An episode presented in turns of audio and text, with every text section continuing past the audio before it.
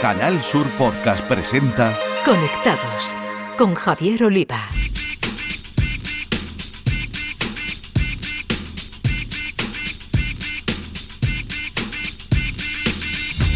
Bienvenidos, conectados. Os traemos un día más la actualidad del mundo de las nuevas tecnologías de la información y la comunicación, nuestro epicentro Andalucía y desde aquí al resto del mundo a través de la red. En Conectados, siempre con el talento andaluz en el sector TIC, os traemos hoy un gran ejemplo. Además, mujer, que siempre es un plus cuando nos movemos en la tecnología.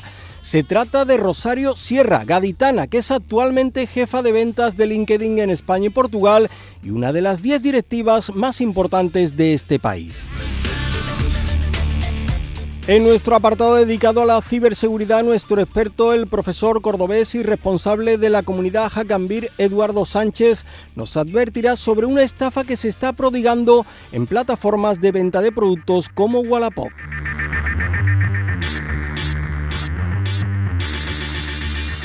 En el espacio dedicado a videojuegos, los expertos andaluces del podcast de Toddy Games de Canal Sur Radio, José Manuel Fernández Speed y Jesús Relinque ya nos traen la apuesta decidida de Microsoft por su fórmula de suscripción Game Pass y la que va a hacer la Junta a través de la Agencia Digital de Andalucía para hacer del videojuego un pilar económico de la comunidad. Las novedades y cambios en las redes sociales nos las acercará el consultor de redes y responsable de los Instagramers de Cádiz, José Ruiz, que se fija en nuevas funcionalidades de pago tanto de Twitter como de Meta.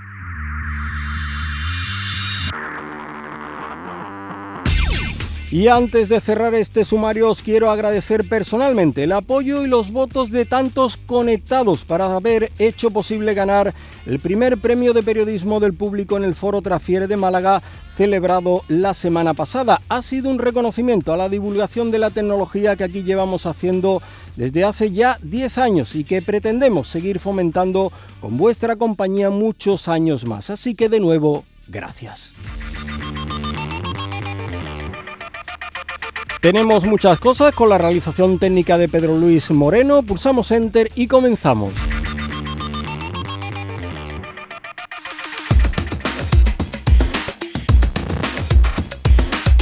En Conectados tenemos la sana costumbre de traeros en cada programa talento andaluz en el sector TIC, pero cuando es de este nivel nos sentimos especialmente orgullosos.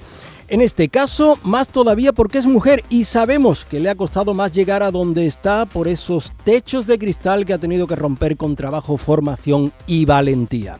Y es que estamos con Rosario Sierra, gaditana de Trebujena, que es actualmente jefa de ventas de LinkedIn en España y Portugal y una de las 10 directivas más importantes de este país, nada más y nada menos. Paisana, un placer tenerte en Conectados y en tu radio pública, la de Canal Sur. ¿Qué tal? ¿Cómo estás?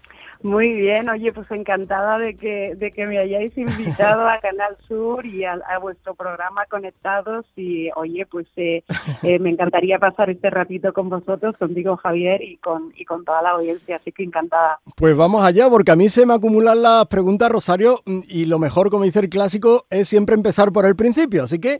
Nacida en Trebujena, como hemos dicho, orgullosa de su pueblo, del que es escudo de oro, y de allí a un alto cargo en LinkedIn y el respeto y la admiración del sector. Mm, Rosario, ¿cómo empieza todo en cuanto a tu formación y a tus primeros pasos laborales? Muchas gracias. Eh, eh, pues mira, o sea, yo, yo eh, eh nombras Trebujena y siempre me, me, hace mucha ilusión, ¿no? Porque yo soy una una ferviente admiradora y, y, defensora de, de, mi pueblo, lo nombro cada vez que, voy a cualquier lado y, estoy súper orgullosa de ser gaditana, de ser de y, eh, y, pues eh, eh, y evidentemente ser escudo de oro de tu pueblo creo que es el mejor premio que, que puedes recibir, ¿no? El, que tu pueblo te reconozca, ¿no? Y tu, tu gente y tu familia, ¿no?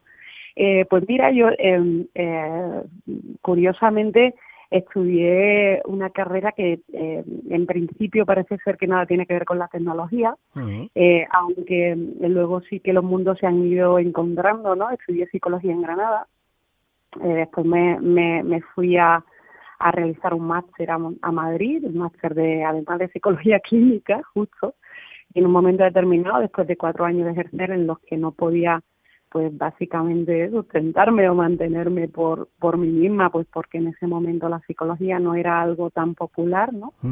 eh, pues tuve que reinventarme, ¿no? Y yo creo que esa es una de las claves que, hoy podemos hablar eh, eh, pues de largo y tendido, ¿no? En este ratito que tengamos, ¿no? Que es saber entender, ¿no? El, el, que hay momentos que hay que reinventarse, que hay que aprender otras habilidades para pues para encontrar otros caminos, ¿no? Así lo hice, empecé a formarme en marketing, eh, sabía que tenía eh, un talento algo más natural para, para el mundo de las ventas, con lo cual lo aproveché, ¿no? Hay que aprovechar lo que traes y, y formarse en lo que, hacia dónde vas. Y eh, luego me fui a Londres, estuve en una experiencia internacional donde aprendí inglés, algo que en, en esos momentos era bastante novedoso para la gente de mi, de mi, de mi generación y por tanto, pues oye, pues me abrió puertas internacionales y me vine trabajando en Google en el departamento de marketing donde estuve casi cuatro años y después de, de ahí encontré un poco el cerrar el círculo, ¿no? Entré a trabajar en LinkedIn, en LinkedIn eh, que eh, pues es una empresa de tecnología, pero también de, recursos humanos, cosa que se enlaza, ¿no? Con lo que yo estudié también en psicología y es una empresa que en la que eh, pues oye, eh, eh, estamos muy en contacto con las empresas, con, con el talento y a día de hoy pues me encuentro me encuentro dirigiendo el equipo no en España y Portugal de ventas y encantada de la vida. Así se cierra el círculo, ¿verdad? Empezaste con psicología y terminas en LinkedIn, que como bien dices, el empleo en los recursos humanos tiene mucho de psicología. Cuéntanos, Rosario, ¿cuál es tu misión actual en LinkedIn? Pues mira, nosotros es, eh, eh, LinkedIn es la, red social profesional mayor del mundo en estos momentos, tiene 875 millones de profesionales que pertenecen a la red y, la, y el crecimiento de la red es de tres nuevos miembros por segundo. Te puedes imaginar, ¿no? el, el, la relevancia que tiene en el, en el sector y en la industria. El, LinkedIn quiere ser como pues un poco el laboratorio del mundo profesional y laboral donde todo pasa, ¿no? Todo el contenido, todas las empresas están ahí, buscan talento, el talento busca empresas, ¿no? Donde trabajar, eh, hay mucho contenido profesional y es un lugar de aprendizaje enorme, ¿no? Donde puedes encontrar eh, pues todos los cursos o el conocimiento que necesites para crecer en tu carrera profesional, ¿no? Yo a día de hoy me encuentro pues teniendo conversaciones con empresas que a día de hoy pretenden conseguir el talento que necesitan para sus empleados, pretenden eh, tener un programa de eh, desarrollo de empleados y de aprendizaje y de formación para los empleados, eh, y, intentando no eh, eh, cerrar proyectos con estas empresas y aportarles valor en, esto que, que, tiene tanta importancia que es el mundo del talento. Algunos, Rosario, creemos que, LinkedIn es la única red social que no se ha dejado arrastrar por, por ese vacío entretenimiento, por la fake news, por, por la tendencia al insulto, ¿no? que vemos cada día más palpable en, en otras redes sociales. ¿Qué hacéis para manteneros tan al margen de esta, de esta línea que parece que, que lo invade todo? Mira, yo estoy sentada ahora mismo en una sala en la oficina, hoy estoy trabajando en la oficina, en una sala pequeñita, así como eh, eh, muy muy moderna, que se llama Pablo Picasso, eh, que tiene unos unos cuadrados así como muy pues el cubismo, ¿no? Y, que, y que tienen que ver con, con el arte de Pablo Picasso. Y justo detrás tengo todo el departamento de edición eh, de contenidos eh, que hay en LinkedIn. Entonces, lo primero que hacemos es que el contenido que hay en la, en la red se cuida muchísimo. Tenemos a 12 personas solo para España que están cuidando de que cuando un usuario entra a la red encuentra valor, encuentra algo que le aporta, encuentra algo de lo que aprender, encuentra noticias que, que tienen sentido y que todo lo que está fuera de la línea editorial y de la línea de que, traspasa los límites se, se, borra es decir o sea no no no tiene cabida no y luego evidentemente tenemos un equipo de de seguridad eh, eh, para temas más más eh, específicos no de, temas de harassment perdón que me ha salido un palabra hoy en inglés de temas de, de abuso o de tema de de, de, que son más más específicos no o más más eh, graves por así decirlo no eh, que están en continuo eh, vigilancia y que también se eliminan. Eso no quita con que sea una red abierta y que la gente pueda expresar sus opiniones. Luego están los tonos ¿no? de cada uno de la, de, la, de la gente, pero luego es verdad que la red no deja de ser un, un espejo de la sociedad, en este, en este caso en LinkedIn, de la de nicho profesional, pues porque la red es muy de nicho profesional, ¿no? Se han mantenido muy ahí, es lo que estamos cuidando y donde queremos eh, posicionarnos y, donde estamos cómodos, ¿no? Mm, Sabes bien, España sigue estando a la cola en cuanto a desempleados en la Unión Europea. De Andalucía, ¿qué te voy a contar? Mm, sin embargo, sabes que no es raro, ¿no? Encontrar a emprendedores TIC en este, en este caso y startups reclamando precisamente en LinkedIn que no encuentran los profesionales que están buscando. ¿Qué está pasando ahí, Rosario? Sí, bueno, es, es un poco lo que trae el mundo de la tecnología. Eh, eh, sí que es cierto que hay eh, una desigualdad, por así decirlo, de puestos o, de, de, profesionales que hacen un tipo de, de trabajo o que ejercen un tipo de profesión en los que hay una demanda menos alta, es decir, no hay demanda y pues abundancia y luego hay otros tipos de perfiles en los que eh, a pesar de, de, que haya paro, a pesar de que haya gente que no que no encuentra a día de hoy puestos de trabajo, pues se siguen demandando y sigue habiendo una escasez importante. Y el sector que copa todas las escaseces es el sector de la tecnología, ¿no? Mm. Eh, y luego el sector de ventas especialistas, por ejemplo, ¿no? Se busca mucho. Hay perfiles en LinkedIn que han crecido en los últimos eh, años mucho, yo qué sé, pues por, por ejemplo, profesores, ¿no? O sea, ha crecido muchísimo, tema de salud ha crecido muchísimo y es justo por la demanda tan, tan fuerte que ha habido en los últimos años de este tipo de perfiles, pues, pues abocados, por, por ejemplo, a lo mejor por la pandemia, ¿no? Mm. Pero es un reflejo de la realidad. Mm. Y volviendo a lo que me decía, sí, hay una escasez de que siempre tiene que ver con el mundo de la tecnología, pues porque el mundo de la tecnología va a unos ritmos vertiginosos, ¿no? Mm. Hay que hay veces que te formas en una tecnología y cuando has terminado de formarte ha venido otra que la sustituye y que es diferente, no ni mejor ni peor, pero pero que es la que se demanda, ¿no? Entonces el, el ritmo de aprendizaje, el ritmo de, de, peticiones de este tipo de perfiles siempre es enorme, rapidísimo y, tan ágil que es muy complicado abastecer la demanda. Y por eso la formación está siendo en los últimos años una de las grandes apuestas de LinkedIn. Mm, ¿Qué proponéis en este sentido? Sí, absolutamente. Fíjate, en, en los últimos años, en los últimos dos, tres años, el, el, el, yo creo que lo que destacaría más en, temas de actividad por parte de los usuarios, que a día de hoy en España, para que te hagas una idea, hay 16 millones de usuarios en la red de LinkedIn. Hmm. Si lo comparas con la población activa a día de hoy, que son más o menos 20 millones, te puedes hmm. imaginar la penetración de la red, ¿no? Hmm.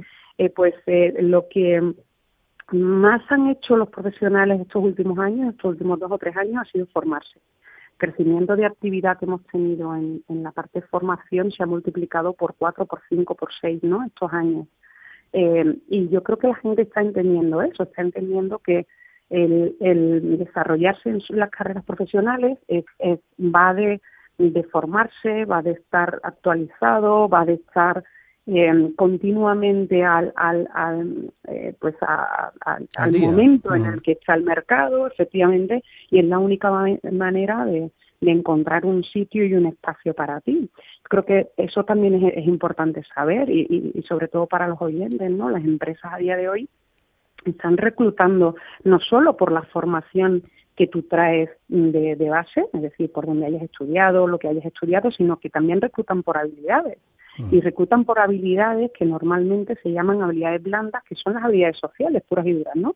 Eh, un reclutador a día de hoy le da casi la misma importancia a la formación que tú traes, traigas de base que a las habilidades que tú puedes aportar a un equipo, a una compañía.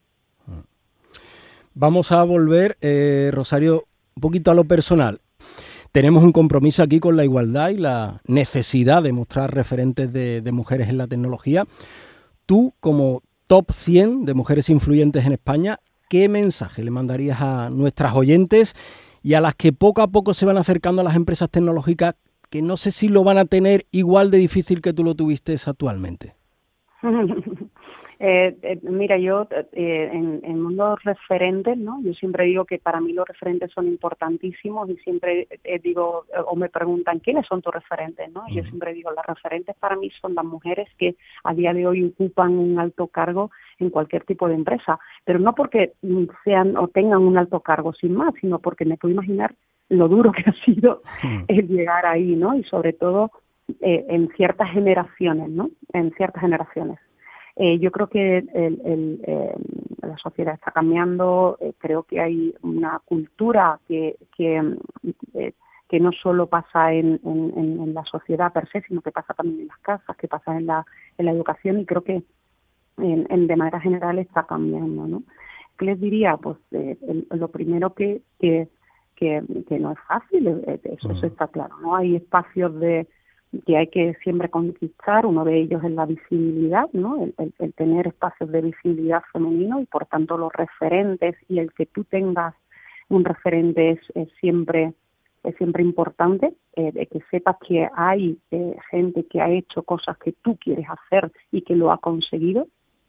Creo que otra de las cosas que, que les diría es que eh, el poder no se da, el poder se quita, es complicado que, que alguien venga y te diga toma mi parcela de poder, sino que hay que conquistarla, ¿no? Hay que y hay que conquistarla desde donde yo creo que hay que, que, que hay que hacerlo, que es aportando valor, ¿no? Es decir, o sea, ¿qué, qué valor aporto yo eh, como profesional? Y luego ya hablaremos de género, ¿no? Mm. Eh, y, y, y por último, el, el, el, el que estén en continuo eh, movimiento, en el, el, tiene un poco que ver con el mensaje de antes, ¿no? En el tema del reciclaje, en el tema de, de, de estar eh, actualizado, de entender que tú puedes estar aportando un valor de manera eh, lineal, eh, y, y, pero siempre partiendo de una formación que tenga sentido, ¿no? Y partiendo de unas habilidades que puedas adquirir que tengan sentido.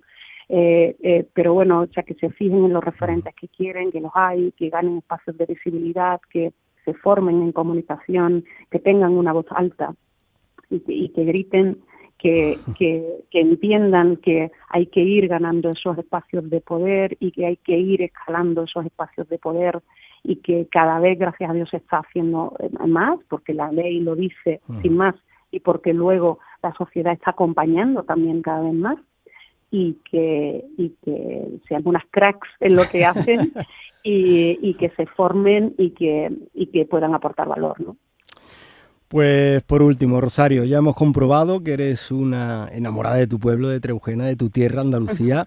Desde Madrid, donde estás ahora, eh, ¿has notado que, que, en tecnología se hable un poco más de Andalucía en estos últimos años? A ver, o sea, los modelos de trabajo han cambiado todos. En, entonces, eh, yo, yo creo que la tecnología está en todos los sitios. Hay, hay veces que los nombres rimbombantes de empresas siempre aparecen en los mismos sitios, ¿no? En Madrid, en Barcelona, en pero luego sí que me consta, ¿no? Que hay una, una un ecosistema muy interesante de empresas que no tienen un nombre tan reconocido, reconocible, pero que están haciendo cosas en el sector de la tecnología y que se abre un mundo muy interesante eh, de, por delante, ¿no? Y yo creo que hay que darse cuenta de eso.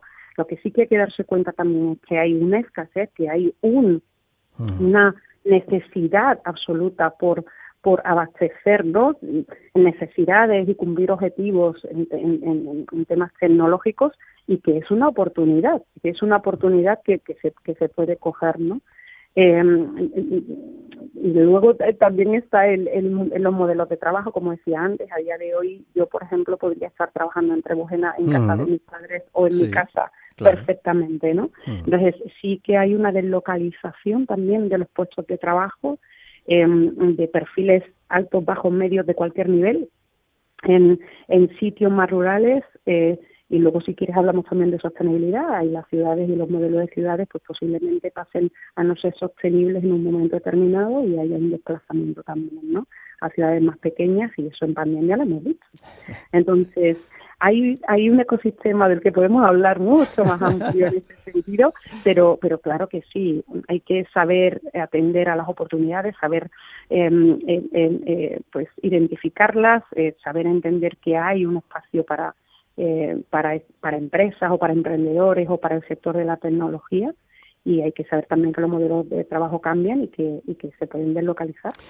Pues será un placer cuando tú quieras. Rosario Sierra, jefa de ventas de LinkedIn en España y Portugal, gaditana de Treujena y orgullo de nuestra tierra. Enhorabuena, ¿eh? porque sabemos que no ha sido fácil llegar a donde ha llegado, que además lo has logrado a base de, de, empeño, pero también de talento, empezando desde abajo, lo que le da muchísimo más valor. Así que gracias por contarlo en Conectados aquí en la Radio Pública de tu Tierra, en Canal Sur, y te deseamos lo mejor. Muchísimas gracias a vosotros y os deseo lo mejor. Conectados con Javier Oliva. Nuestro experto andaluz en ciberseguridad, Eduardo Sánchez, profesor de informática en la formación profesional y responsable de la comunidad Hackambir, nos va a dar todos los detalles de cómo se está estafando a través de ventas de productos en Wallapop. Muy buenas a todos los amigos de Conectados. En primer lugar, quería daros las gracias por ese premio que, gracias a vuestros votos, le han otorgado a Javier Oliva, mi compañero, por eh, este programa conectado en el cual semana a semana seguiremos informando sobre las nuevas tecnologías y todo lo referente a ciberseguridad. Así que de todo corazón y en nombre de todo el equipo, muchísimas gracias. Esta semana os traigo una nueva estafa que se está dando mucho en portales de venta como Wallapop. Inicia con un anuncio en el cual se pone en venta un producto menor a 400 euros, ya que sería simplemente una falta a nivel legal y Policía y Guardia Civil, pues bueno, a nivel de investigación tiene gran cantidad de trabajo y este tipo de, de estafa pues es complicado que la, que la investiguen, ¿vale? Simplemente, bueno, porque se utilizan números de teléfono de prepago o se está utilizando correo electrónico en anonimato.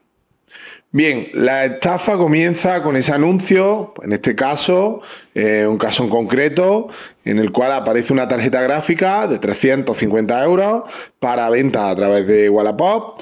Un usuario contacta y eh, el dueño, el que ha puesto el anuncio, directamente nos dice, oye, pásame tu número de teléfono para que te pueda facilitar más fotos del producto.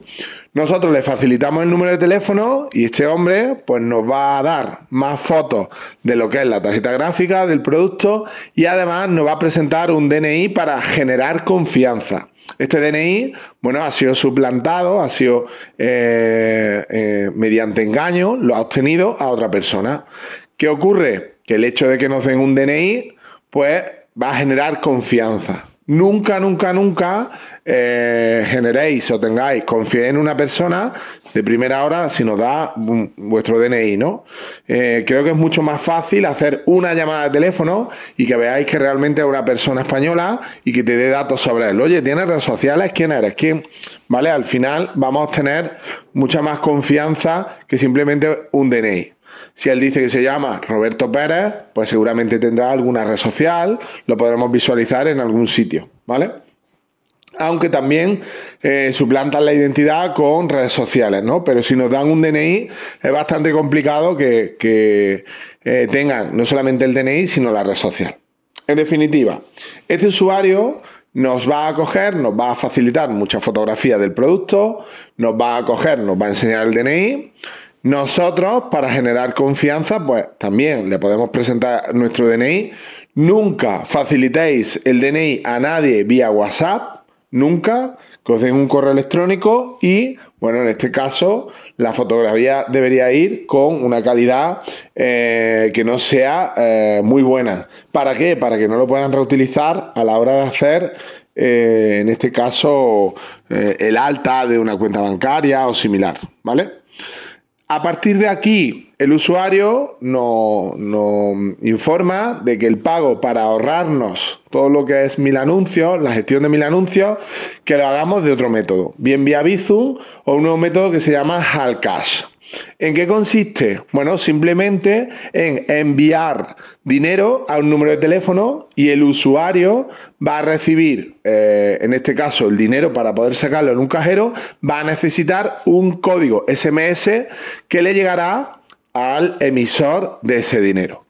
¿Qué ocurre? Pues bueno, que al final se están utilizando teléfonos de prepago, eh, los cuales una vez que policía, guardia civil tira del hilo, pues es bastante complicado identificar quién está detrás, porque se han podido comprar el locutorio y no podemos identificar realmente quién es la persona que está detrás de la estafa. Este usuario que ha puesto el anuncio en internet, al final va a sacar el dinero del cajero y simplemente tendremos un teléfono a nombre de nadie, ¿no? Un número de teléfono que es quien nos ha estafado. ¿Cómo podríamos tirar del hilo? Bueno, eh, si nos ponemos en contacto con mil anuncios, al final investigar desde qué dirección de internet se están conectando, pero como ya os digo, como es un delito de menos de 400 euros, simplemente una falta y a nivel de investigación es un caso menor y con el volumen de trabajo que tienen Fuerza y Cuerpo de Seguridad del Estado y la poca información que se puede sacar, finalmente pues terminará eh, eh, no en el olvido, pero sí en una investigación que, no llega, llega a un callejón sin salida. ¿De acuerdo? Muy importante, como consejo, ¿qué es lo que os daría? Pues que siempre que utilicemos plataformas como Airbnb, Mil Anuncios y similares, paguemos el coste de gestión de esta plataforma para el tema de los pagos, porque así nos vamos a garantizar que la persona que está al otro lado eh, va a hacer bueno, una transacción justa y no vamos a tener ningún tipo de estafa que lo que nos pretenden es siempre sacar del entorno seguro de este tipo de plataformas o incluso suplantar la identidad de estas plataformas para eh, obtener un beneficio y estafarnos. Nos vemos en la siguiente sesión de, Conectados y espero que haya sido de utilidad estos consejos y este caso. En Canal Sur Podcast, Conectados. Nuestros gamers andaluces e integrantes de Toddy Games, el podcast dedicado a videojuegos e eSport de Canal Sur Radio, José Manuel Fernández Speedy y Jesús Relinque Pella, nos cuentan cómo Microsoft se vuelca con su producto Game Pass y el objetivo de la administración andaluza de convertir a Andalucía en una potente industria del videojuego. Jugadoras, jugadores, bienvenidos. Estamos aquí para hablaros de lo que pasa en el mundo del videojuego, y sin duda uno de sus grandes protagonistas es el gigante Microsoft. Ya sabemos que el gigante americano lleva apostando lo suyo por Game Pass, algo que no parece que vaya a cambiar. Una de las ventajas de este servicio de suscripción es el incorporar al catálogo varios juegos de forma periódica, y en ocasiones estamos hablando de títulos AAA, algo que se traduce en el hecho de que los usuarios del entorno Xbox ahorran con estos juegos, pudiéndolos disfrutar en Game Pass, por lo que no los compran, claro. Un ejemplo inminente será el del esperadísimo Atomic Heart. La cosa es que esta bicoca tiene un importante coste para Microsoft, tal y como señala la CMA de Reino Unido, en un denso informe relativo a los intentos de Microsoft por comprar Activision Blizzard. En lo que ahora nos concierne, el informe dice en su página 58, documentos internos de Microsoft reconocen que añadir títulos a Game Pass llevaría a una canibalización de las ventas business to people, o sea, empresas a personas. Existe mucha info privada y no se ha profundizado de manera pública en esta afirmación, pero en un epígrafe dicen lo siguiente. Microsoft también afirmó que su análisis interno muestra un descenso en las ventas de juego base 12 meses después de su inclusión en Game Pass. Cierto es que en el pasado salen casos de juegos que habiéndose incorporado a Xbox Game Pass han incrementado tanto su número de jugadores como de ventas. Pero ojo, de ventas internas, me explico, un ejemplo de ello es Chivalry 2, tal y como expresaron sus responsables, que decían que han visto más de 500.000 nuevos jugadores desde su lanzamiento en Game Pass. De igual manera, el multijugador asimétrico Dead by Daylight, que también funciona muy bien en la plataforma de Microsoft, pero claro, estamos hablando de juegos que rinden casi como servicio, título cuyas ganancias a día de hoy dependen en gran medida de las opcionales adquisiciones que se pueden hacer desde dentro del juego, a la usanza de en el caso de Dead by Daylight el comprar nuevos personajes, ropas, elementos estéticos, etc. En cualquier caso, y aunque es una de esas cosas que desde un principio parecen evidentes más allá de cualquier informe, Game Pass está haciéndole daño a las ventas de videojuegos. Solo hay que ver cómo están las secciones de Xbox en las tiendas especializadas o en los grandes comercios, que apenas hay nada si comparamos esta sección con la de Nintendo o PlayStation. En fin, a ver qué pasa. Continuamos con uno de los coletazos de la reciente inauguración del OXO, el Museo del Videojuego en Málaga ya que allí en este evento se supo que la Agencia Digital de Andalucía tiene preparada una estrategia específica para convertir a la industria del videojuego en un pilar económico muy relevante. Se trata de lograr que el sector se convierta en una potencia con centros especializados que atraiga talento a nuestra región. Así, se quiere que la industria del videojuego sea uno de los ejes del nuevo Hub Audiovisual de Andalucía, un centro que se presentará en los próximos meses y con ello convertir en realidad un desafío muy complicado y ambicioso. Un desafío, un reto, que es que Málaga y por extensión Andalucía se convierta en el primer destino gamer de Europa. Son ideas que desde aquí aplaudimos y que sabemos que, bueno, tras de sí habrá un largo camino por recorrer. Eh, no es una empresa sencilla, aunque sería magnífico que nuestra comunidad autónoma, bueno, de alguna manera labrara su nombre en este ámbito, en el ámbito del videojuego. Así que confiamos en que el museo, que ha liderado Javier Ramos, el CEO de Kaiju, pues se convierta en lo que será la primera fase de muchas y que por supuesto todos lo podamos ver. Y con esto nos despedimos hasta el programa siguiente. Un saludo y seguid jugando.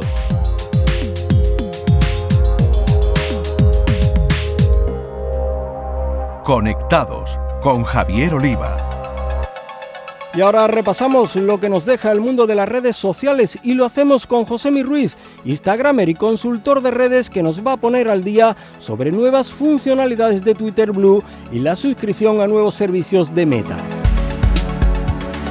Twitter ha anunciado que la verificación de dos pasos o factores mediante SMS se convertirá el próximo 20 de marzo en una de las ventajas que ofrecerá dentro de la suscripción Twitter Blue aunque mantiene dos métodos de protección adicional de las cuentas de forma gratuita. Lo normal para poder acceder a una cuenta de Twitter es introducir el usuario y la contraseña, pero estas credenciales son muy fáciles de hackear, especialmente si la clave que se elige es corta, previsible o se usa para otras redes sociales. Por este motivo, una de las formas de incrementar la seguridad en el inicio de sesión es recurrir a la activación de un sistema de verificación de dos factores. Esto significa que de manera adicional se solicita un código enviado al usuario por el canal que prefiera, es decir, SMS o correo electrónico.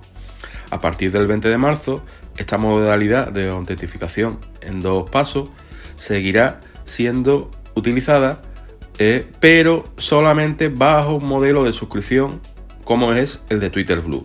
La plataforma de esta forma va a permitir a los usuarios que tengan una cuenta gratuita seguir utilizando una de las otras dos modalidades, es decir, mediante una app o con una llave de seguridad. En ambos casos, las opciones se encuentran en los ajustes de configuración y privacidad. El uso de una de estas autentificaciones requiere introducir a modo de comprobación la contraseña de la cuenta y vincular con un correo electrónico si no se tenía ya. Después se solicita que se escanee un código QR desde el móvil que permitirá vincular la cuenta y la app. En el caso de que se opte por la llave de seguridad, las instrucciones van a permitir instalar y guardar en la sección Administrar claves de seguridad. Y de Twitter pasamos a Instagram porque Zuckerberg sigue los pasos de Elon Musk el excéntrico magnate lanzó el servicio de suscripción en Twitter para lograr la marca de verificación azul que certifica la identidad de los usuarios, como bien sabéis. Pues tras una puesta en marcha algo caótica, lleno de errores, el sistema no solo está funcionando, sino que ahora es Meta, la dueña de Facebook e Instagram, la compañía más poderosa del mundo, la que ha decidido copiarlo. Este domingo, el propietario de Facebook e Instagram ha anunciado las novedades a través de una cuenta de Instagram un servicio de suscripción que te permite verificar tu cuenta con un documento de identidad oficial, obtener un distintivo azul, protección adicional contra la suplantación de identidad y acceso directo al servicio de atención al cliente. Una nueva función que cuesta desde 11,99 dólares al mes en web o 14,99 en iOS.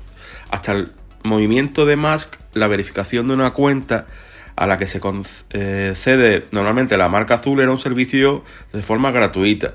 Pero bueno, pues viendo los pasos que ha ido dando Elon Musk desde Facebook e Instagram, se ha decidido implementar esta misma funcionalidad. Meta todavía no ha especificado si el nuevo servicio incluirá algo más que la mera certificación de la identidad.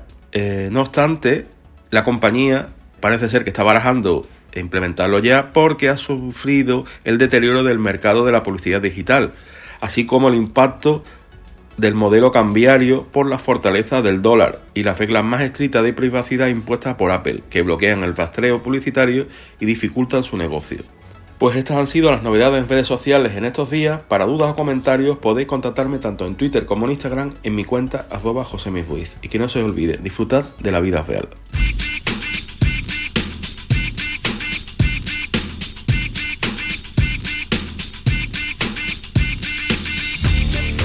Es hora de terminar, ya sabéis que cada dos semanas tenéis una nueva entrega de Conectados en la plataforma de podcast de Canal Sur Radio, en Spotify o en Google Podcast, entre otras, así que os pedimos que os suscribáis en algunos de estos canales. Hasta entonces a todos, feliz vida virtual.